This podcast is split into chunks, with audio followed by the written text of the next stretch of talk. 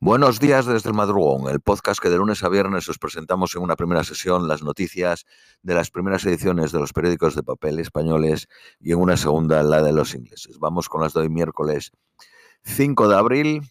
Periódico El País. La justicia de Estados Unidos imputa 34 delitos a Donald Trump. Los cargos incluyen, entre otros, falsificación por el pago de sobornos a la actriz porno Stormy Daniels. El magnate se declara no culpable de todos los cargos. Las manifestaciones de apoyo y rechazo al expresidente se desarrollaron pacíficamente y con escasa asistencia.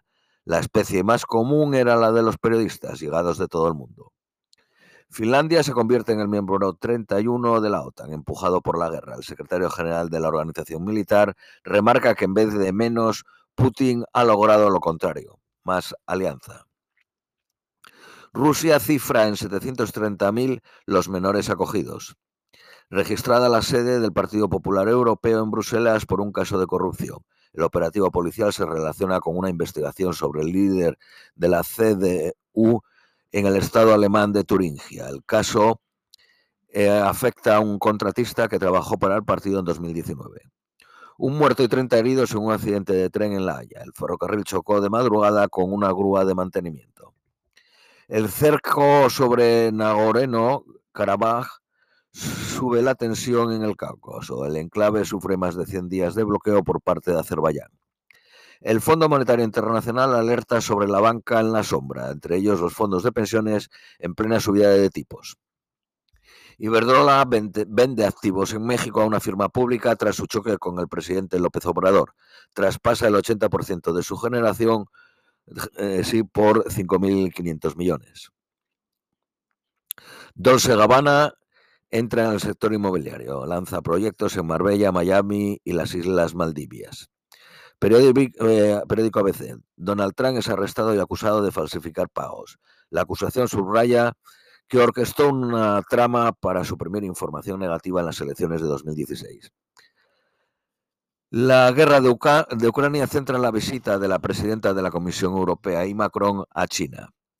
El Tribunal de Londres embarga al Instituto de Cervantes en Londres y a una embajada catalana. También ha congelado las cuentas del Centro Cultural por el impago a inversores renovables. Según el Ministerio de Transición Ecológica, el Reino de España se va personal en el Tribunal de, Londres para evitar el embargo de bienes.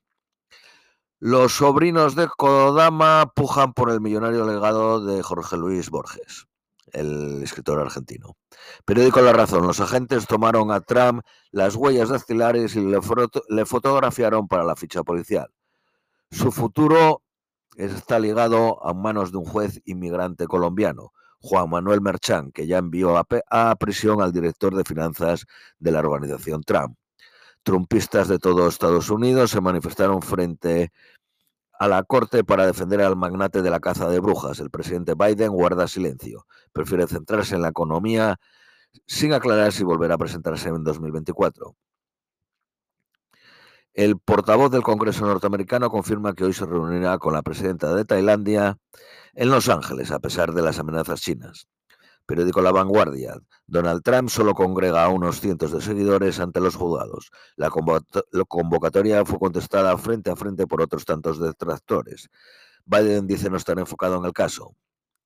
Las autoridades belgas frenan la venta del mobiliario del legendario Hotel Metrópole. Periódico Cinco Días. El autoconsumo crece un 108% y hace descender la demanda eléctrica un 4.6%. Musk cambia el logo de Twitter y Dogecoin se dispara más de un 30% en bolsa. El perro asociado con la criptomoneda es la nueva imagen de la red social. Renfe anuncia la llegada de su tren avio a Andalucía el 1 de junio. La justicia cuestiona que las azafatas de vuelos cobren menos dietas que los pilotos. La Audiencia Nacional plantea la duda ante el Tribunal de Justicia de la Unión Europea. Ford pagará 40.000 euros a los empleados que se acojan a los despidos en Valencia. La empresa de Richard Branson, Virgin Orbit, se declara en quiebra. Eh, periódico El Economista. La Unión Europea da seis años más a los super para cambiar sus neveras. Aplazan la prohibición de los gases fluorados hasta 2030. Reino Unido multa a TikTok con 14 millones y medio de euros por no evitar que niños menores de 13 años usaran su plataforma en el 2020.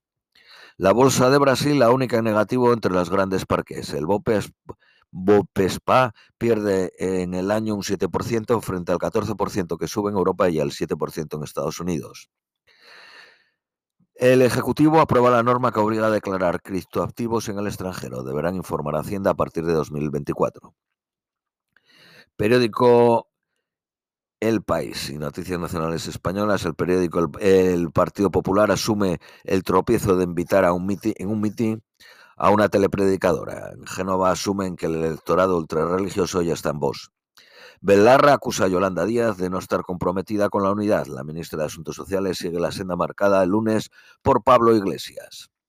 El Ministerio de Defensa reconoce 83 militares muertos por exposición al amianto. El 98.8 de los fallecidos navegaron en buques construidos con el material cancerígeno. Las listas de espera baten otro récord, 794.000 pacientes sin operar. El 22% aguardan más de seis meses una cirugía. La Seguridad Social bate su récord al lograr 20.4 millones de cotizantes. Periódico ABC, Podemos exige primarias mientras boicotean a la crítica que ganó en Asturias. El mundo rural protestará el 14 de mayo en las calles de Madrid. Madrid es la comunidad autónoma con menos espera para operar. Castilla-La Mancha la que más. Periódico La Razón, Podemos insiste en su ataque a Tezanos, el director del Centro de Investigaciones Sociológicas, y pide que comparezca en el Congreso. Las gasolineras locos son 15 eh, céntimos más baratas. España ocupa el puesto 17 en solicitud de patentes. Los embalses se sitúan al 51.5% de su capacidad. Esto es todo por hoy. Os deseamos un feliz miércoles y os esperamos mañana jueves.